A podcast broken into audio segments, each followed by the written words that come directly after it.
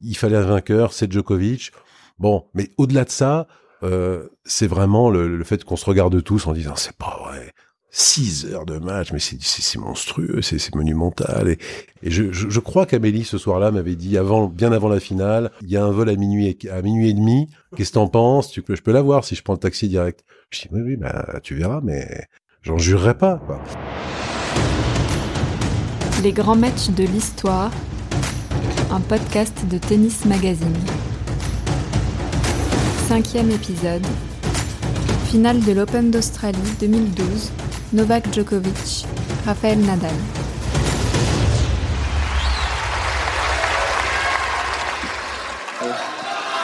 Good morning, everybody. Uh, Il est environ 2h30 du matin, le 30 janvier 2012, quand Rafael Nadal prend la parole lors de la cérémonie de remise des trophées de l'Open d'Australie. L'Espagnol est au comble de l'épuisement et de la frustration, mais il possède encore la ressource nécessaire pour s'adresser au public australien avec humour et esprit. À ce moment de sa carrière, Nadal a 25 ans. Il est déjà l'un des plus grands joueurs de tous les temps, avec 10 tournois du Grand Chelem à son palmarès, un tempérament de combattant qui fait déjà sa légende. Et le gladiateur espagnol vient pourtant de perdre la finale de Grand Chelem la plus longue de tous les temps. 5h53 de jeu, quasiment 6h. 7-5 au cinquième set contre Novak Djokovic, lequel Djokovic a pleinement conscience de l'œuvre qu'il vient de co-signer avec Nadal. First of all, um, Rafa, avant toute chose, Rafa, tu es l'un des plus grands joueurs de l'histoire, l'un des joueurs les plus respectés sur le tour. Et on a écrit l'histoire ce soir, tous les deux. Malheureusement, il ne pouvait pas y avoir deux vainqueurs ce soir.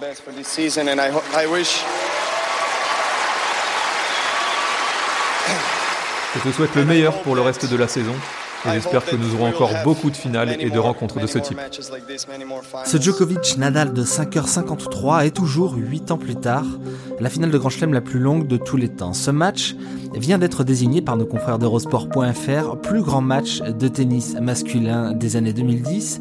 Il se trouve aussi en photo de couverture de la dernière version du livre Les plus grands matchs du tennis, livre signé par l'américain Steve Flink qui n'a jamais été traduit en français et Flink le classe même en septième position des plus grandes rencontres de tennis de l'histoire.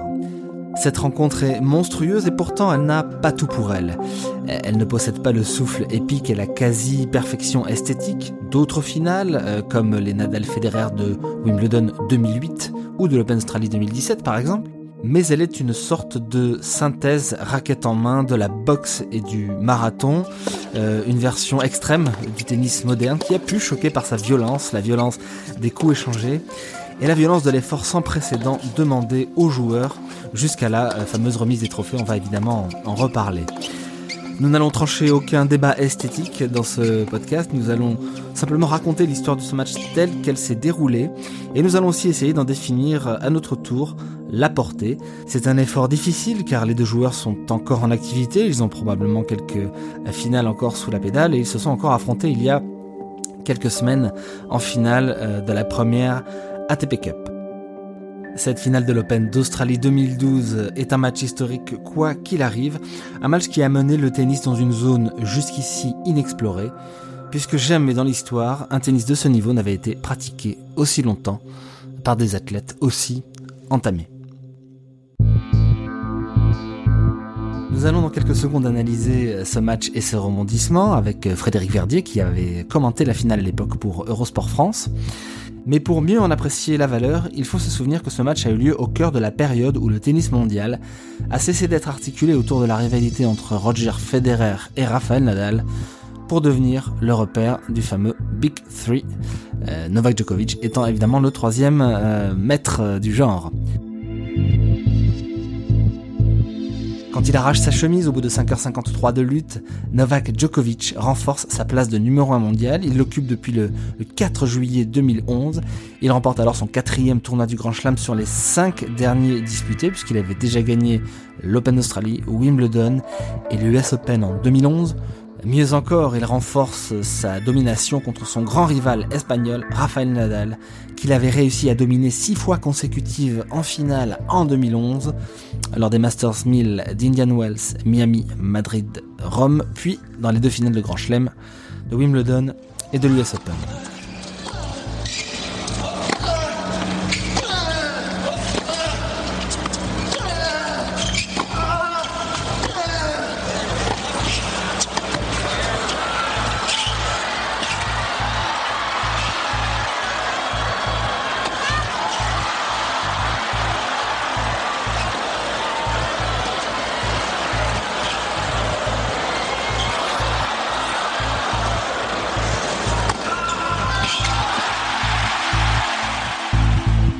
Ce jour de janvier 2012, le petit monde du tennis vit sur le souvenir incroyable du match dont vous venez d'entendre un extrait. Le Nadal Djokovic disputé en 2011 euh, sur le central Arthur Ashe de Flushing Meadows, une incroyable baston de 4-7 qui avait fait office de finale de l'US Open et où le jeu pratiqué sur le rapide ciment de Flushing avait été qualifié de cosmic tennis, tennis cosmique. Personne n'avait jamais vu autant de vitesse, de puissance, d'endurance, d'intensité et de violence, pourrions-nous dire, euh, rassemblés sur un seul match de tennis. La finale de Melbourne 2012 est née sur le souvenir de ce match incroyable, mais elle aura, grâce à ces deux champions, sa propre histoire.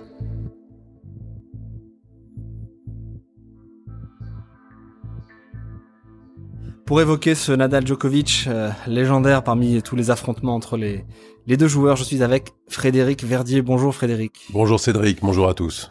Vous étiez euh, le commentateur de cette de cette finale pour Eurosport, euh, comme bah, comme régulièrement depuis quand, Frédéric? Depuis quand commentez-vous les finales? Le tennis, les finales, 2003, 2004. Vous étiez avec Amélie Mauresmo? Oui. Est-ce qu'il y avait quelque chose de spécifique un petit peu dans l'air avant ce match qui allait devenir historique? Pas vraiment. On s'attendait évidemment à un match très long, euh, un match euh, hyper disputé. Il n'y avait pas de raison que l'un ou l'autre soit ni diminué, ni euh, complexé, ni il n'y avait pas un ascendant spécial quand même pris par l'un ou pour l'autre, même si Djokovic avait quand même marqué des points psychologiques intéressants les dernières années face à Nadal, mais c'était pas aussi aussi évident que maintenant, disons, puisque euh, Nadal a toujours su, et en 2012 on peut encore plus le dire, euh, en tout cas autant qu'aujourd'hui, a toujours su évoluer, trouver les clés face à, pratiquement tous ses adversaires. Donc, euh, vu le parcours en plus qu'il a pu faire durant ce Open Australia 2012, on, est vraiment en droit de penser qu'en finale, il est complètement capable de battre, non seulement d'inquiéter, mais vraiment de battre Novak Djokovic, quand bien même, effectivement, Djokovic a fait une saison 2011 prodigieuse. On va reparler de, de tout cela en détail, mais vous l'avez senti quand, comment, que, que, ce match allait rentrer dans, dans l'histoire? Le premier set est, est, un peu verrouillé.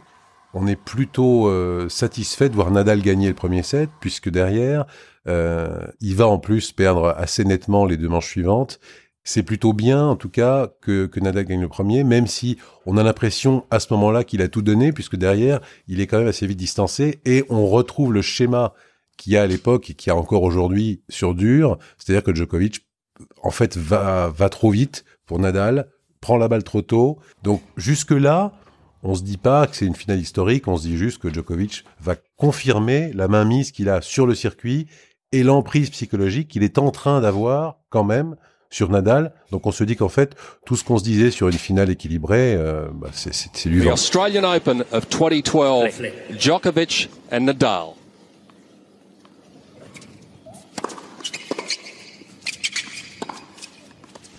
Le premier set aurait dû mettre la puce à l'oreille de tout le monde.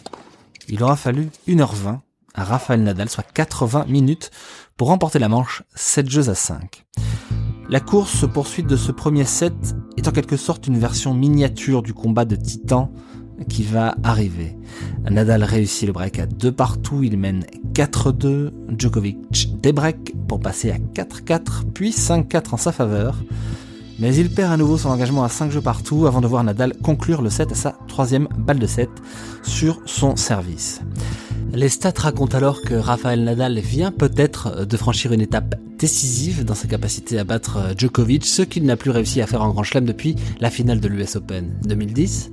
Lors de ses 134 matchs précédents en Grand Chelem, où il avait gagné le premier set, Nadal avait gagné 133 fois, et pour la petite histoire, sa seule défaite avait alors été enregistrée contre David Ferrer en 2007 à l'US Open. Une sorte de prise de conscience semble saisir Djokovic au début du deuxième set. Le Serbe sait qu'il est probablement le meilleur défenseur du monde, le joueur le plus capable d'absorber les coups droits liftés, les revers profonds de Nadal, mais il se rend compte qu'il ne parviendra probablement pas à dominer l'Espagnol sans prendre plus de risques et imprimer plus de rythme et de vitesse au jeu. Il y parvient avec un break au troisième jeu qui le conduit à mener 4-1 puis 5-2 à servir pour le 7 à 5-3. Il laisse alors échapper euh, deux balles de 16 sur son service avant de conclure sur une double faute de Nadal. En réalité, le Serbe égalise un 7 partout sur une minute de déconcentration de Rafael Nadal. Un coup droit raté sur la balle d'égalisation à 5 jeux partout, a priori abordable pour l'Espagnol. Et une double faute sur la première balle de 7 de Djokovic. Le troisième set sera le plus rapide des cinq. Djokovic est supérieur à Nadal, comme au bon vieux temps de l'année 2011. Il remporte le premier jeu blanc. Nadal concède son deuxième et son quatrième jeu de service à 5-2. Un jeu blanc là encore. Djokovic boucle ce set 6 jeux à 2. La finale de l'Open d'Australie 2012 n'a à ce moment-là pas grand-chose d'historique. Plutôt des airs de business as usual entre, entre les deux joueurs avec un peu moins de spectacle et un peu plus de, de fautes directes que d'habitude. Djokovic est meilleur, il mène deux manches à une. Et Rafael Nadal, dont nous apprendrons plus tard qu'il a alors légèrement alourdi sa tête de raquette pour gagner en puissance. Rafael Nadal donc reste sous le joug, sous la domination de son rival serbe. Ce qu'il y a de remarquable, Frédéric, avec Novak Djokovic, une nouvelle fois numéro un mondial à ce moment-là, c'est qu'il est le premier joueur, peut-être le seul, vous allez me le dire, en tout cas le premier, à avoir réussi à battre Nadal à son propre jeu, c'est-à-dire du fond du cours, sur la vitesse et même sur la puissance. En tout cas, la puissance de Nadal ne faisait pas plus mal que ça Djokovic à cette époque-là. Non, non, pas du tout, pas du tout, toujours pas. Excepté bien sûr sur terre battue où là il y a quand même beaucoup plus de d'incertitude entre les deux, mais effectivement, Djokovic a, assez vite, quand il a eu vraiment ce, très haut niveau euh, qu'il a vraiment commencé à côtoyer après la Coupe Davis gagnée en 2010 à Belgrade face à la France, euh, en 2011 et dans toutes les années qui ont suivi, excepté les quelques périodes de doute qu'il a pu connaître. Mais c'est vrai que quand il est à 100%, il est meilleur que Nadal sur dur extérieur, surtout. Mais comment il s'y est pris sur le plan technique, euh, par exemple Le revers long de ligne, évidemment. Ça, c'est un, coup absolument essentiel pour contrer euh, Nadal. Il prend la balle très tôt. Il est d'une euh, précision absolument clinique. Donc, il déborde Nadal sur son revers. Absolument. Il y a aussi le service, malgré tout, puisqu'on on dit à raison que les deux sont d'excellents relanceurs.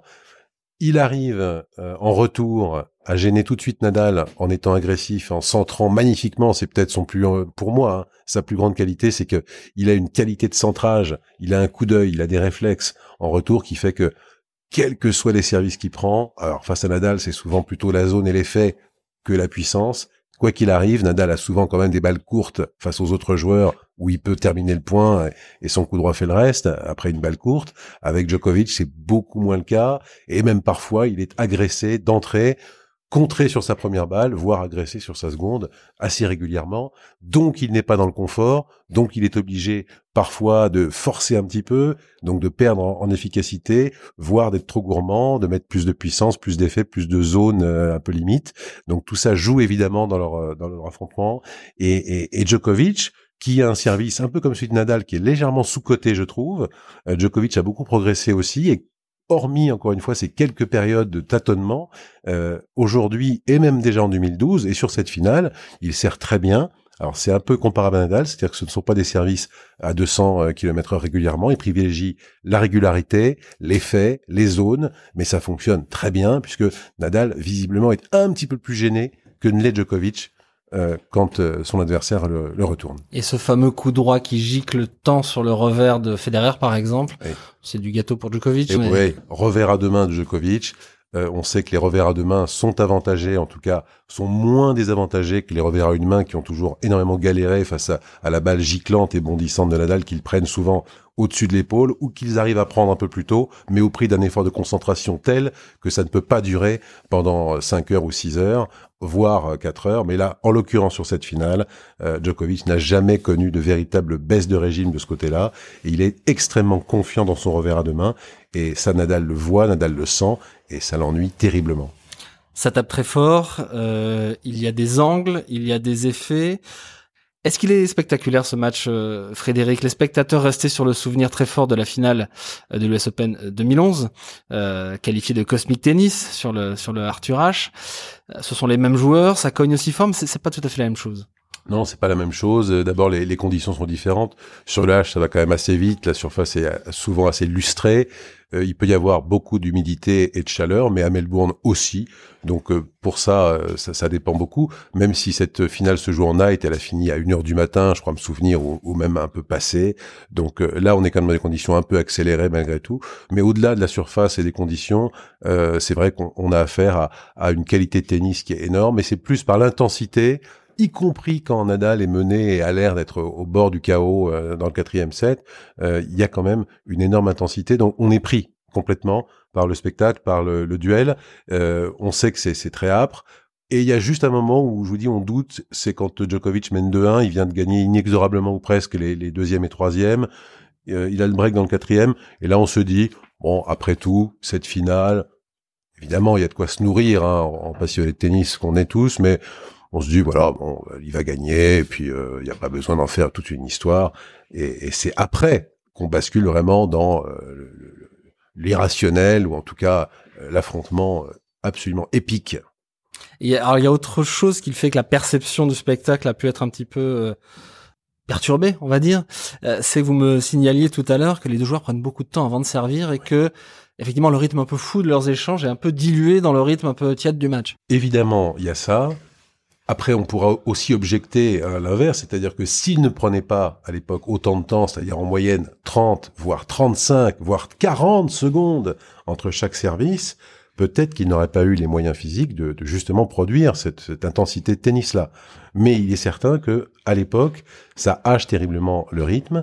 L'arbitre, comme à chaque fois, parce que les règlements n'ont pas encore été adaptés, comme ils le seront un peu plus tard, et donc on n'en parle plus, c'est même pas un débat, il n'y a pas non plus encore l'horloge, etc. Donc on oublie, mais c'est vrai que ça nuit terriblement euh, au rythme du match, ça le casse à chaque fois.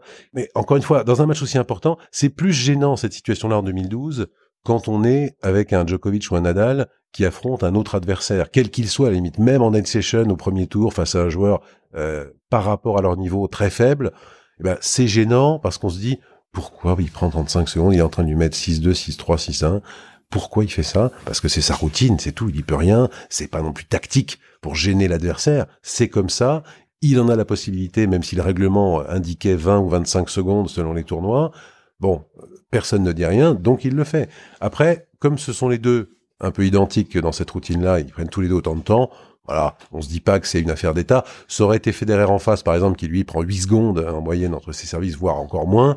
On aurait dit, euh, il y a vraiment une, affaire de rythme. Il y en a un qui, qui, qui veut pas faire attendre l'autre, qui veut essayer de prendre à la gorge, c'est Federer, et l'autre qui a tout intérêt à, à, faire durer, à délayer et à l'agacer en face. Donc là, c'est un peu un, un, non-problème, heureusement, pour, pour cette finale. Et euh, encore une fois, vu l'enjeu et le l'intensité quand même du match et des échanges, finalement, euh, on se dit tous que d'abord on peut analyser pendant les 35 secondes ou les 40 secondes, et on se dit que c'est pas si grave. Le premier très grand moment de la finale intervient à 4 jeux à 3 pour Novak Djokovic au quatrième set. On rappelle que le Serbe mène de 7 à 1, il est supérieur à son adversaire dans tous les domaines, et il le prouve une nouvelle fois sur le jeu de service de l'Espagnol. Nadal est pris deux fois contre-pied 0,30, puis un coup droit exceptionnel du Serbe lui procure trois balles de break qui sont alors quasiment des balles de match à 0,40. Nadal vient de servir trois premières balles, mais la qualité de retour de Djokovic lui a mis la tête sous l'eau. Le Serbe est à 5 points de son cinquième tournoi du Grand Chelem. La réalisation télé internationale ne s'y trompe pas. Elle montre le trophée masculin de l'Open d'Australie en, en premier plan et Djokovic en position de retour juste derrière, comme s'il s'apprêtait à le saisir. L'Espagnol va alors montrer, confirmer que l'art de ne jamais s'avouer vaincu, est une science dont il est peut-être le plus grand praticien. À 0,40, un échange de grande intensité s'engage. Le même type d'échange dont Djokovic vient d'être euh, euh, vainqueur trois fois de suite. Nadal prend tous les risques en coup droit. Il parvient à mettre Djokovic à 2 mètres de la balle. 15-40. Un service gagnant le fait passer à 30-40. Puis, à nouveau, un échange de fond de cours ultra violent. Et c'est cette fois Nadal qui prend euh, Djokovic à contre-pied sur un revers bombé long de ligne que le Serbe n'avait pas anticipé. Égalité. Ace, avantage Nadal. Et sur un service gagnant, l'Espagnol égalise à 4 jeux partout. On joue alors exactement depuis 4 heures. Et Nadal vient en quelque sorte d'envoyer la finale en prolongation. Le quatrième set se jouera au jeu décisif. Dans ce jeu décisif, ça joue les lignes, ça frôle la bande, ça castagne sec. Djokovic a retrouvé sa supériorité. Il mène 5 points à 3 et se retrouve à 2 points de la victoire. C'est à ce moment que s'ouvre le deuxième très grand moment de la finale, moment que nous allons vous raconter avec Frédéric Verdier. Nadal a réussi à, revenir dans ce set et à arracher le, jeu décisif, mais à 5-3 pour Djokovic, la victoire du Serbe en 4-7 reste l'hypothèse la plus, la plus probable. Qu'est-ce qui se passe à 5-3 euh, à ce moment-là, Frédéric? Est-ce que Djokovic est rattrapé par euh, la peur de gagner, disons ça comme ça? Qu'est-ce qui se passe? Bah, La tremblote, oui, la tremblote. Euh, lui aussi, c'est rassurant, mais fou. à tout niveau, même quel que soit le palmarès du joueur, on parle même en amateur comme en professionnel, comme euh, on parle d'un des trois plus grands joueurs de l'histoire du tennis, euh, qui a tout prouvé déjà à l'époque. Il a l'ascendant, il a eu la possibilité de gagner encore plus tôt, même s'il n'a pas eu de balle de match, il a pas servi pour le match, mais il était quand même très bien parti. Eh bien, on pourrait penser que ça le décontracte de certaine manière, puisque quand vous avez eu le match en main, vous voyez l'adversaire revenir, puis un peu vous dépasser, et quand même, vous avez votre deuxième chance assez rapidement derrière, vous menez 5 points à 3, il rate deux coups droits, dont un, petit penalty, hein, la balle est basse, mais enfin, il l'a quand même, il peut la relever. Oh. Elle est milieu du filet, clairement, il, voilà, il tremble un tremble un peu. Et, derrière, euh, Nadal est comme un lion. Euh, il rate encore un coup droit sur la balle de 7, Djokovic. La balle de 7 de Nadal Oui.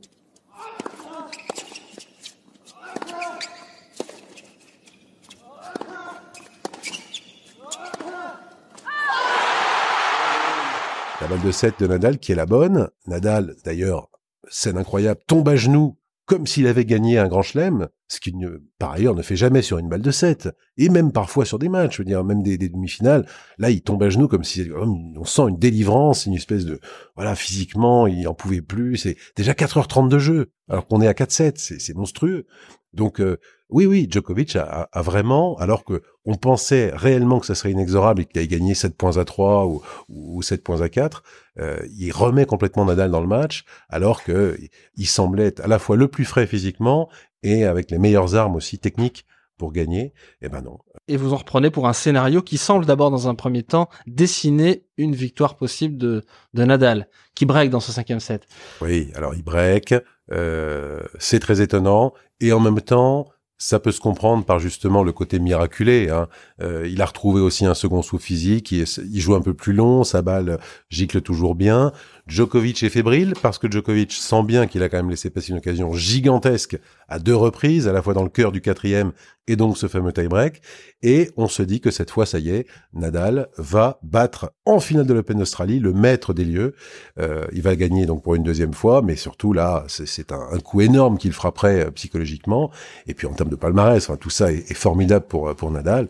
Et, euh, et ben lui aussi va avoir son moment le fameux momentum, le moment où ça bascule à nouveau. Il y en a eu tellement dans ce match, mais il y en aura encore un, puis un autre. Mais parlons peut-être de, ce moment suivant, qui est un moment de bascule euh, tout à fait incroyable. Ce fameux tournant auquel vous faites référence, c'est euh, nous sommes à 4-2, cinquième set. Raphaël Nadal est au service. Euh, il a le match en main, donc il mène 30-15 grâce à un service gagnant et, un échange mené de main de maître à 0-0. Et à 30-15, que se passe-t-il Frédéric eh bien, Djokovic euh, engage euh, l'épreuve de force, il arrive à, à, prendre le filet, très bon passing plongeant de Nadal, volée euh, vraiment pas bonne de, de Djokovic, qui fait ce qu'il peut. volée de coup droit basse, euh, voilà, c'est et ça donne une balle courte à bonne hauteur en plus. Nadal arrive avec son revers, c'est terminé, le point est fini. D'ailleurs, le cours est grand ouvert. Hein. Le cours est grand ouvert, il joue long de ligne. On trouve sur le moment qu'il prend pas trop sa sécurité, mais on pense qu'elle est bonne, mais malheureusement. Et lui, enfin, le point. Oui, oui, il serre le point. Il, il pense, enfin, je pense que c'est un, il doit sentir que c'est très limite, mais il serre le point, voilà, parce que il, il en a tellement fait des comme ça, c'est tellement facile pour lui, genre de passing de revers. Et, et comme nous, on est dans l'axe complètement de ce côté-là, on voit le juge de ligne tout de suite étendre le bras pour dire que la balle est faute. Donc on se dit, c'est pas vrai, elle, est faute. Et évidemment, quand il entend l'annonce, il demande direct la vidéo, mais on sent bien parce qu'à vitesse réelle même, on a bien vu qu'elle était super tangente et probablement dans le couloir. Mais donc il y a quand même cette attente la vidéo arrive, la balle est faute, terrible. Et là, ça fait 30 A, 4-2 30 A, ascendant Nadal depuis le début. Mais on se dit, bien sûr, parce qu'on en a vu des, matchs comme ça quand même, on se dit avec Amélie que si il ne fait pas le jeu, Nadal, il faudra pas chercher plus loin le tournant du match. Alors, vous en avez conscience oui, sur le oui, Oui, mais encore une fois, s'il ne fait pas le jeu, parce que malgré tout, à 30 A, il peut très bien faire un très bon service lacé, tac tac, bon, et puis euh, un autre service et, puis terminer. Djokovic, malgré ses qualités de relanceur, enfin bref, on, connaît, hein, c'est pas non plus une science exacte, loin s'en faut. Donc, il suffisait entre guillemets que Nadal soit pas trop touché par cette erreur et que Djokovic ne joue pas bien le jeu, mais il joue très bien le coup. Djokovic fait un, un cinquième point du jeu qui est euh, très conquérant et il termine euh, assez rapidement. Et derrière, Nadal fait la faute à 30-40. Et ben ça y est, des breaks, 4-3 et pourtant il mène toujours. Et là, on est absolument certain pendant la pub, on se regarde, on se dit, eh ben ça a encore tourné. Alors avant de passer justement à la suite et à ce nouveau tournant, ce penalty de revers, euh, c'est la tremblote aussi ou c'est autre chose? Pas forcément. Ça peut être évidemment un peu de fébrilité. C'est clair que euh, s'il si, affronte Ramos Vignolas euh, au troisième tour de Barcelone, je pense pas qu'il la rate du tout. Mais voilà, c'est certainement pas un manque de vigilance. C'est effectivement un petit peu de fébrilité. Peut-être qu'il veut, euh, il veut trop ou trop assurer et donc il la sort paradoxalement, ou euh, au contraire il veut, euh, il veut en mettre, il veut, en mettre plein et il en met trop. Mais quoi qu'il en soit, cette erreur-là est, terrible.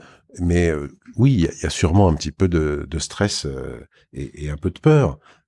tous les joueurs sont pris par ça. Certains le cachent beaucoup mieux que d'autres. sur la fatigue, mais je suis pas sûr que ça se joue là quand même quand, quand on est sur une balle comme ça. Il y a, y a une usure psychologique, mais pas, pas plus que ça à mon avis, puisque ils sont quand même dans l'action. La fatigue, elle interviendra comme vraiment euh, euh, sur leurs épaules, comme comme un bloc de béton qui leur tombe dessus à l'issue de la rencontre. Mais tant qu'on est dans le match, à la limite, en tout cas ils l'ont prouvé derrière. Voilà, ils continuent de galoper euh, de manière absolument incroyable. Tournant du match effectivement, puisque Novak Djokovic euh, lâche vraiment ses coups euh, sur, sur, les, sur les deux échanges qui, qui suivent et grâce à son revers, égalise, enfin il n'égalise pas encore à 4 jeux partout, il revient à 4 jeux à 3, puis prend son service et donc nous sommes à 4 jeux partout. Donc là le match entre dans une autre dimension. Oui, oui, oui, oui, parce que là, là, on ne sait plus rien. Même si on pense que Djokovic à nouveau a pris euh, vraiment l'ascendant, on n'est pas sûr non plus.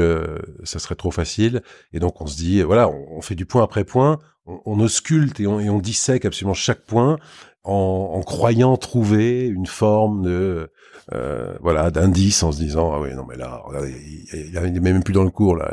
Le service gagnant à ce moment-là incroyable service gagnant quel, quel avantage de pouvoir gagner un point gratuitement. Derrière il suffit d'une faute en vert on dit ah il craque sur son point fort terrible euh, etc etc on, se le dit mais on, on le dit pas forcément à l'antenne non plus parce qu'on veut pas saouler les gens puis on peut pas se perdre en conjecture euh, parce que c'est tellement là, on n'est que dans l'émotion là. C'est que de l'émotion, c'est que du score, c'est que les attitudes de, de l'un et de l'autre. Et puis qu'est-ce qu'elle euh, raconte justement ces attitudes? Est-ce que, est-ce que quel signe de fatigue donne-t-il ou au contraire ne donne-t-il pas? On bah, joue depuis plus de 5 heures. Nadal, ne, à, part le fait qu'il transpire énormément, euh, mais sinon Nadal ne donne pas de signe de, de, de fatigue ou d'épuisement. Euh, quel que soit le match, hein, on, a, on a même vu, on sait qu'il a joué des matchs blessés et ce n'est qu'après le match ou après sa défaite, quand elle est entérinée, qu'il avoue qu'il avait une petite gêne, et puis on apprend finalement que c'était une grosse gêne. Et Djokovic, lui, est beaucoup plus théâtral. Il se sert de ça pour parfois, et je pense pas que ça a été le cas du tout euh, sur cette finale-là, mais parfois il, veut laisser croire au public et à l'adversaire qu'il est euh, subclaquant, qu'il est mourant. Et puis finalement, il suffit d'un point déclic que lui, en fait, n'a jamais euh, désespéré d'avoir, pour qu'on le retrouve galopant comme à ses plus belles heures. Donc euh, là, il n'y a pas ce jeu-là du tout chez lui, et il, est, il, se donne à fond sur tous les points. Donc euh, on est juste pris par à la fois l'enjeu et puis encore une fois le, côté euh, complètement indécis, alors qu'on joue depuis euh, maintenant plus de 5 heures, 5 heures et demie, 5 heures 45. On voilà, c'est ça aussi qui, qui, nous fait rigoler, c'est que on voit. Moi, j'ai déjà regardé depuis longtemps euh, le record du match le plus long en finale de Grand Chelem, etc. Et on, on voit la, la, pendule continuer à avancer. on se dit mais c'est pas vrai. Où est-ce qu'ils vont s'arrêter? Parce que à l'époque, époque bénie. Il n'y a pas encore euh, tous ces règlements qui, qui, qui, dénaturent les cinquièmes sets, en tout cas qui les différencient les uns les autres en grand chelem.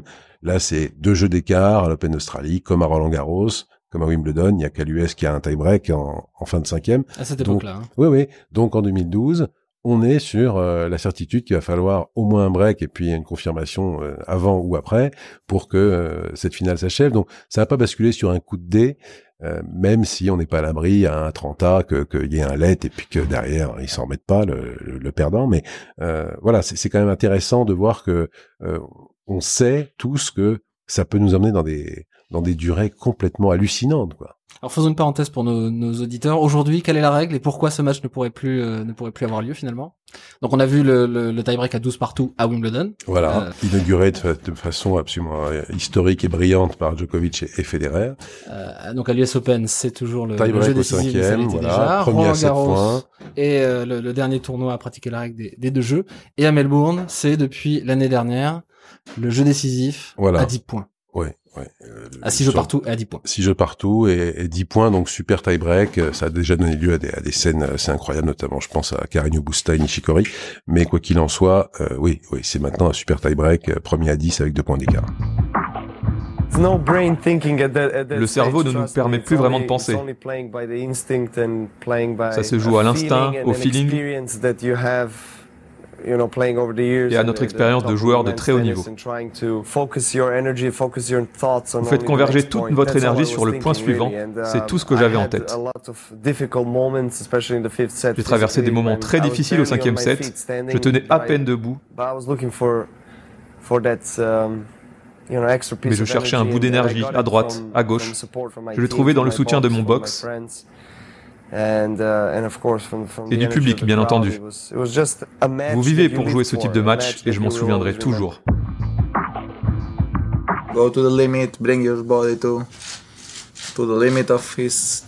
Aujourd'hui, j'ai poussé mon corps à sa limite.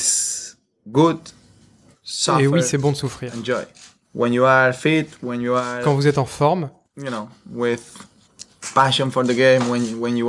quand vous êtes passionné par ce jeu, capable d'être compétitif, vous pouvez prendre du plaisir dans l'effort et dans la souffrance. Uh, je ne sais pas si ma phrase était correcte. Je pense que vous m'avez compris. Aujourd'hui, j'ai ressenti ça et je dois dire que c'est agréable pour moi.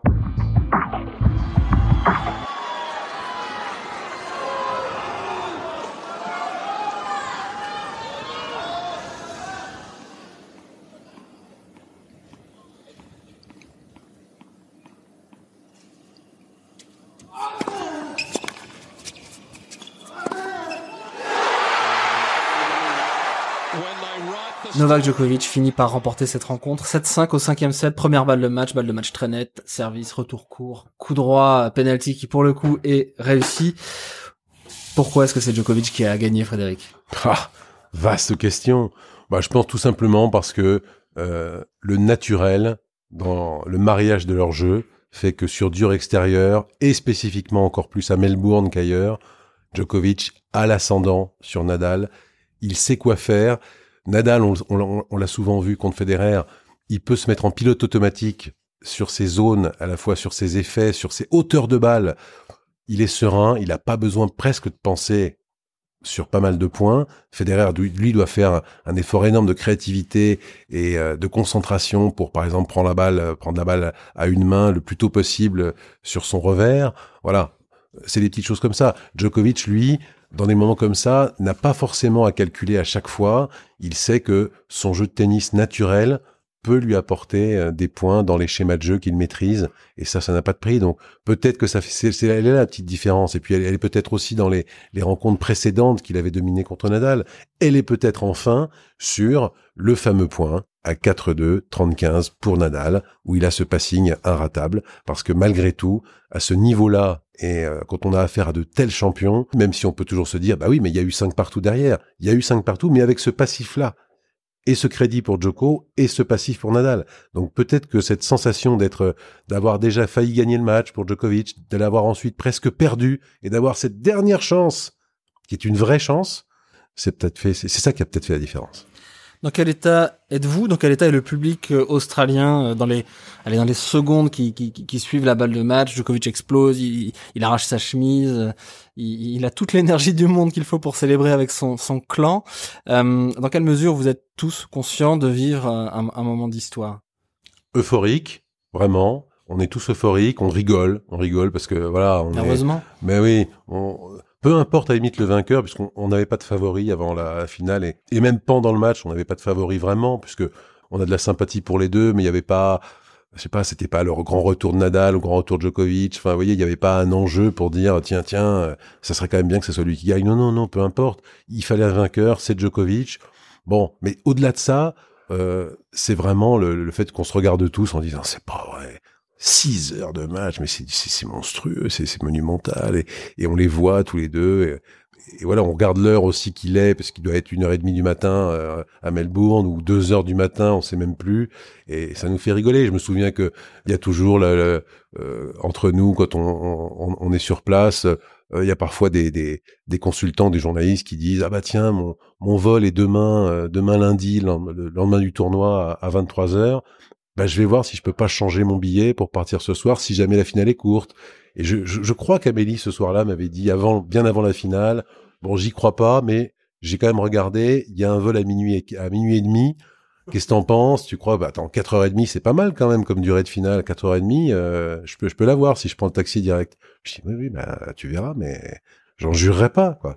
Mais à un set partout, euh, je me souviens qu'à une pub, je lui dis bon bah ton avion c'est bon, hein, tu le prends demain parce que là ce soir euh, aucun vol possible pour toi. Oui, j'ai vu. Et y a pas de petit regret que je sais pas, euh, ça ne soit pas allé à 8-6, à, à 18. non, non, non, non, non. Enfin, oui, ça, ça, ça, fait toujours, euh, ça fait sourire quand ça, ça prend des proportions. Moi, j'avais aussi vu euh, et commenté le match Rodi Kelainaoui où ça fait 21-19 au cinquième et ça jouait beaucoup moins bien. C'était essentiellement une bataille de service et de coup droit, mais, mais c'était aussi incroyable. Et euh, effectivement, là, on commence à, à sourire et, et, à se regarder tous quand ça fait, ça commence à faire 10 partout, 12 partout, parce que c'est des scores qu'on connaît pas trop en tennis, qu'on voit rarement. Donc là, effectivement, il y aurait eu ça en plus, mais bon, 7-5 au cinquième, voilà, ça claque quand même. On behalf of the global Guillemot family, I offer both of you my sincere thanks for demonstrating exactly why the Ocean Open is growing in popularity each year. Parmi les choses extraordinaires sur cette finale, il se trouve que l'image de la soirée euh, n'est pas une image de tennis. Non. C'est une image euh, des chaises, des chaises et de la, de la, remise des prix. Parce que le match est interminable, mais les discours le sont aussi. Ah oui, oui. Ça, il y a un manque terrible de psychologie. Enfin, ils sont pas du tout adaptés à l'événement. ils Les organisateurs, le président du sponsor principal. Longest running major sponsor sponsorship. Euh, qui vient faire un discours complètement déconnecté, interminable, avec des remerciements dans, dans un sabir à peine compréhensible. Euh, on a aussi le président de la, la fédération australienne qui, qui va de son écho. Euh.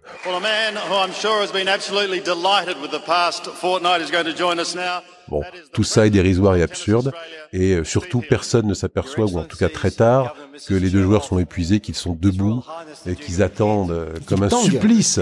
Mais oui, ils tanguent littéralement, et surtout c'est un supplice d'entendre euh, ces tristes cires euh, s'auto-congratuler. Vous le voyez, vous, vous le voyez? Oui, oui, bien sûr, oui, on le voit, on le voit, on dit, mais je, je crois même qu'un de nous deux dit, mais il n'y a pas quelqu'un qui va leur apporter une chaise et ce quelqu'un existe, il arrive.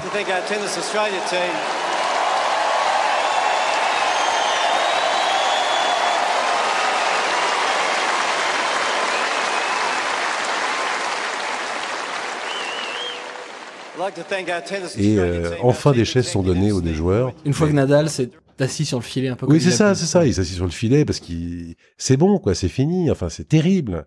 Et, euh, et, enfin voilà, ils ont ils ont leur chaise. Donc pour la première fois dans l'histoire des grands chelems, je pense, on avait deux joueurs euh, de simples messieurs qui étaient tous les deux sur une chaise d'épuisement pendant la, la, remise des trophées et pendant les discours. Ce qui est frappant, Frédéric, pendant les discours, c'est que les deux joueurs ont parfaitement conscience, certes, d'avoir euh, vécu et, et, joué un match historique, mais de participer à une période historique de, de l'histoire du tennis. Le respect euh, mutuel, voire l'admiration mutuelle euh, entre entre deux est très très net. C'est-à-dire qu'ils sont épuisés, mais ils prennent quand même énormément de temps pour remercier leur staff, pour féliciter l'adversaire, euh, pour dire à quel point ils ont vécu quelque chose d'inoubliable.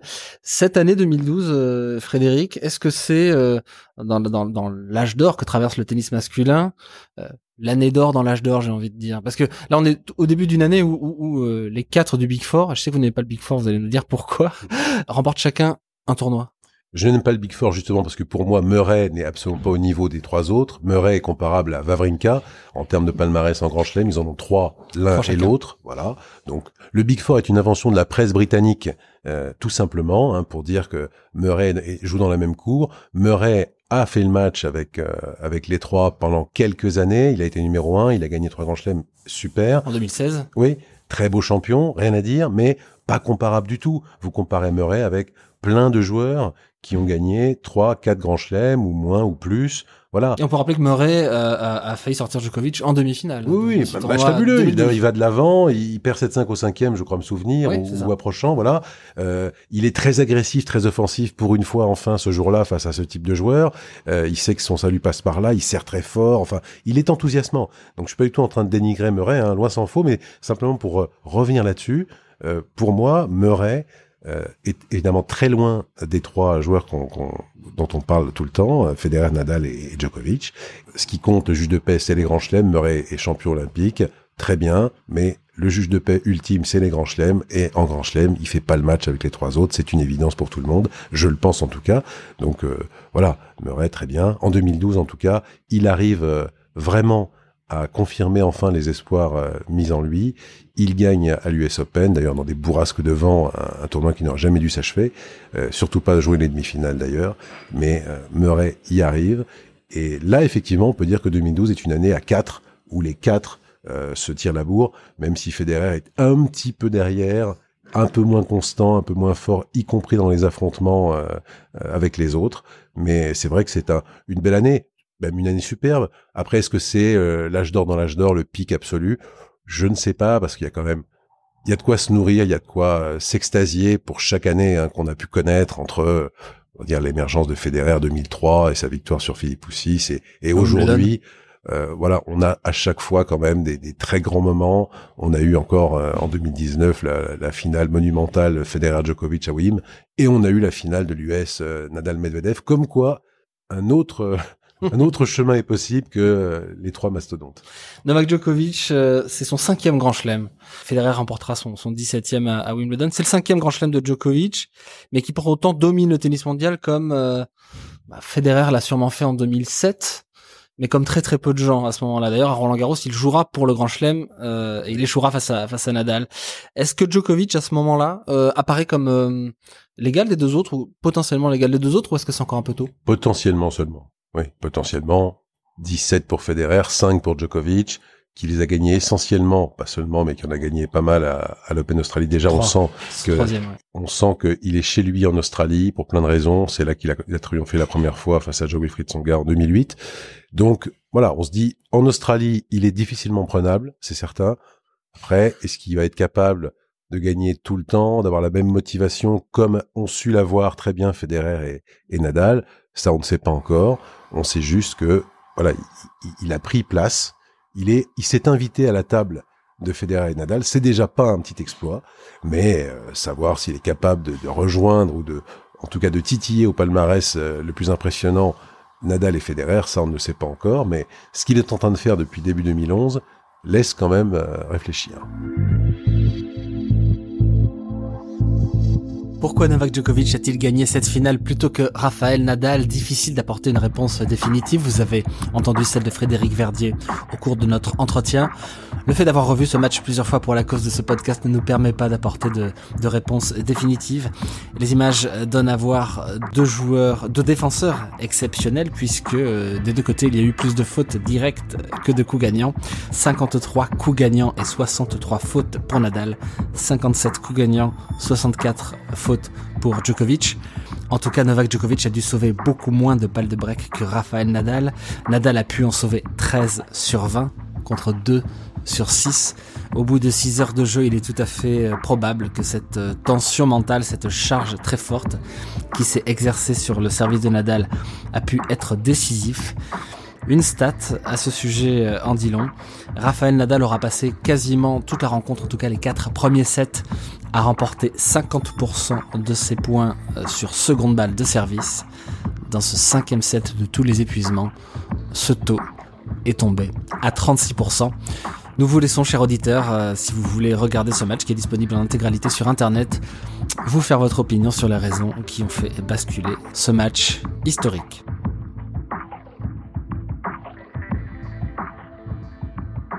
Wimbledon est au sommet de mes souvenirs. C'est le tournoi que j'ai toujours rêvé de gagner. Mais ce match-là, je le mets au sommet. Le simple fait que nous ayons joué presque 6 heures est incroyable. Incroyable. C'est la finale la plus longue de l'histoire du Grand Chelem. Uh, uh, Le simple fait de dire ça, ça me fait monter les larmes aux yeux. Même à 2-4 contre moi dans le cinquième, j'ai joué à la limite de mon corps. Le point qui illustre ça, c'était à 4-4 au cinquième set, premier point. Avec un rallye d'une trentaine de coups, on s'est effondré tous les deux sur les genoux.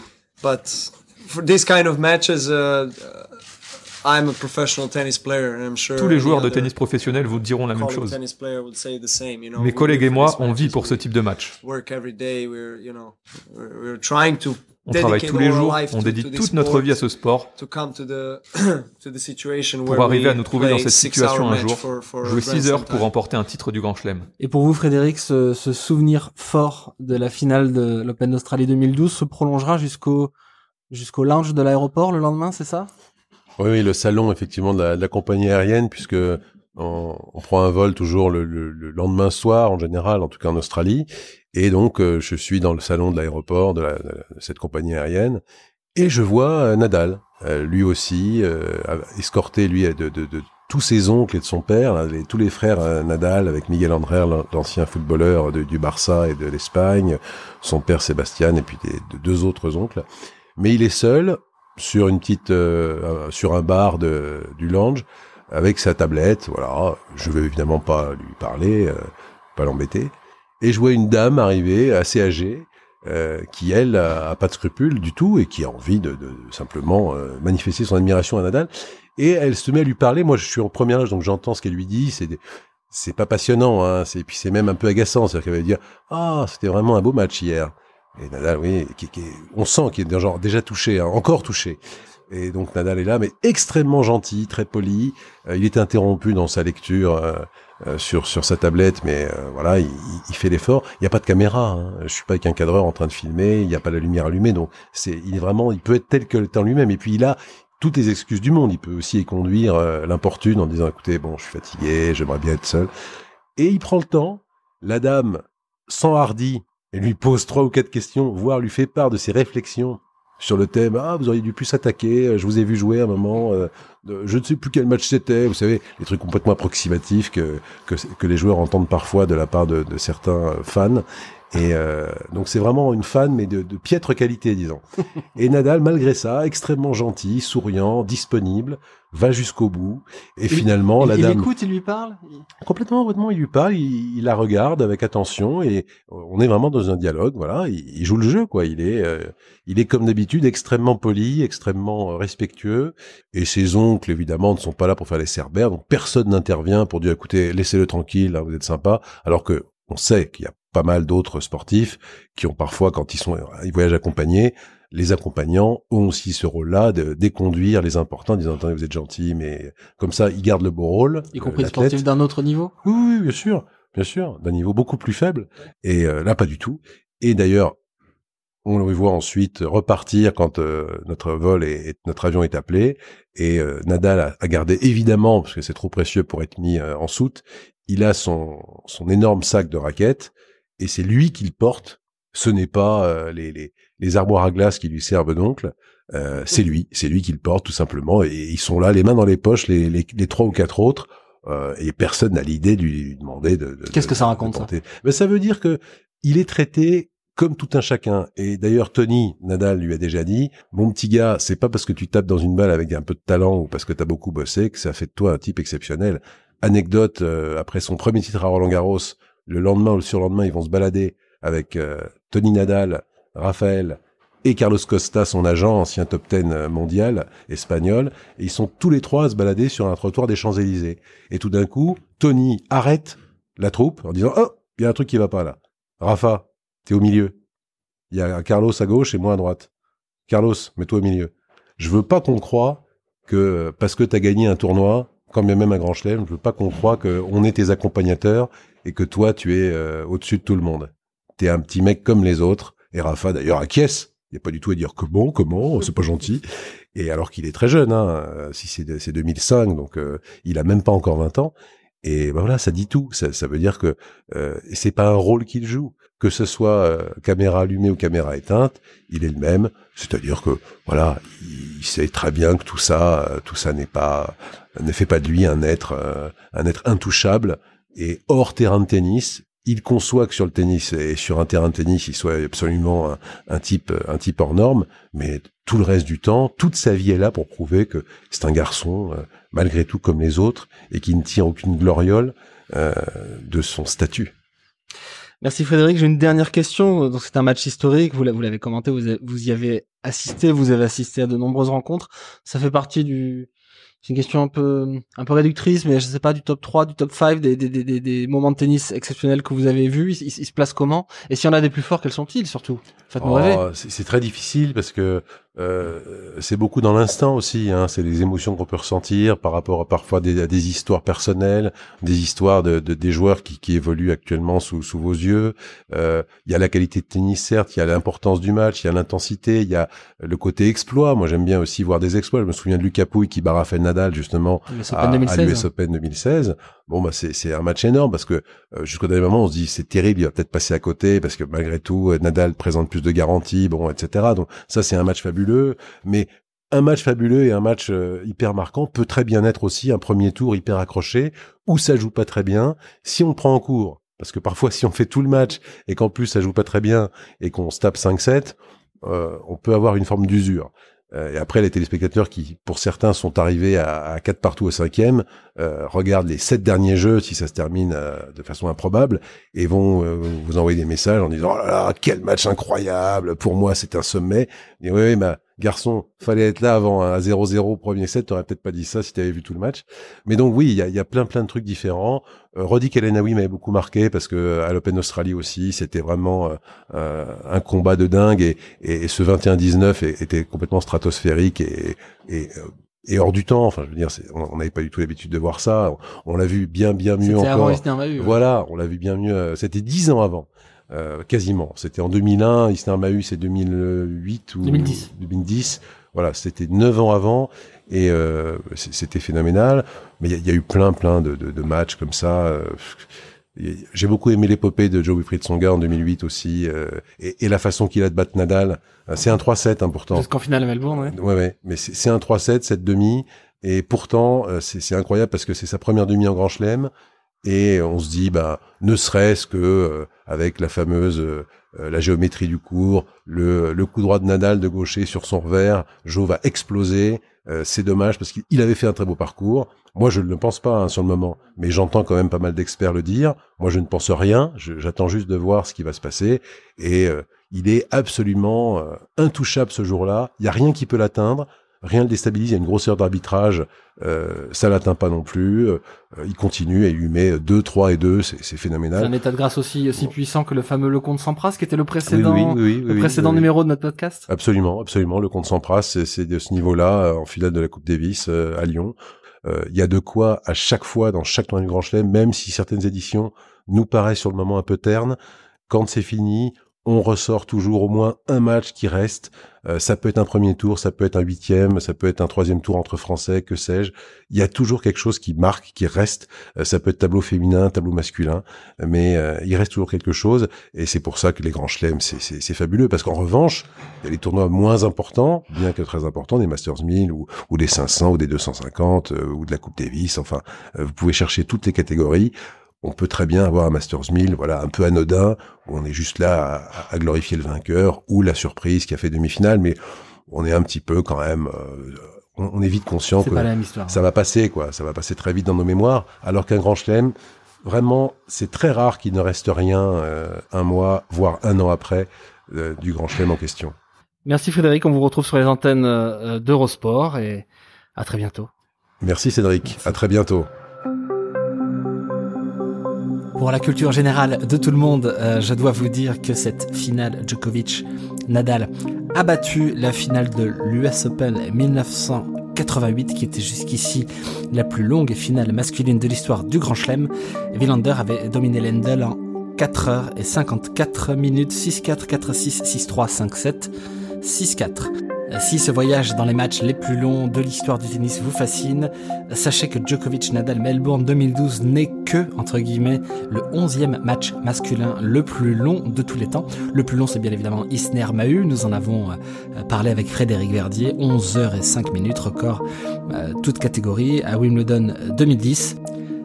Parmi le top 10 des matchs les plus longs, un seul a eu lieu en finale et c'était une finale de, Coupe Davis, Argentine, États-Unis 1980, José Luis Claire, John McEnroe, 6-3, 6-2, 4-6, 14-12 avant l'invention du tie-break. Et vous savez probablement aussi que le match le plus long de l'histoire du Grand Chelem, c'est depuis 2018 la demi-finale de Wimbledon entre Kevin Anderson et John Isner, 7-6, 6-7, 6-7, 6-4, 26 24. Match qui avait euh, duré 6h36 et dépassé de 3 minutes euh, le premier tour de Roland Garros 2004 entre Fabrice Santoro et Arnaud Clément. 6-4, 6-3, 6-7, 3-6, 16-14. Vous pouvez retrouver tous les épisodes de ce podcast des plus grands matchs de l'histoire ainsi que euh, Pourquoi j'aime le tennis sur SoundCloud, sur Spotify, sur Deezer et sur iTunes. N'hésitez pas à vous abonner, c'est encore la meilleure façon d'accéder à tous les épisodes. Merci, à bientôt, au revoir. Cette histoire vous a été racontée par Cédric Rouquette. Voix additionnelle Jérémy Baudu, Sébastien Bossy-Crossi, Julia Borel.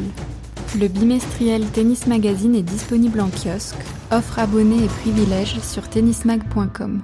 L'appli mensuelle est disponible dans les stores vous pouvez vous abonner à notre newsletter hebdomadaire et nous suivre sur nos réseaux sociaux. Ce podcast a été réalisé par l'agence Créafid.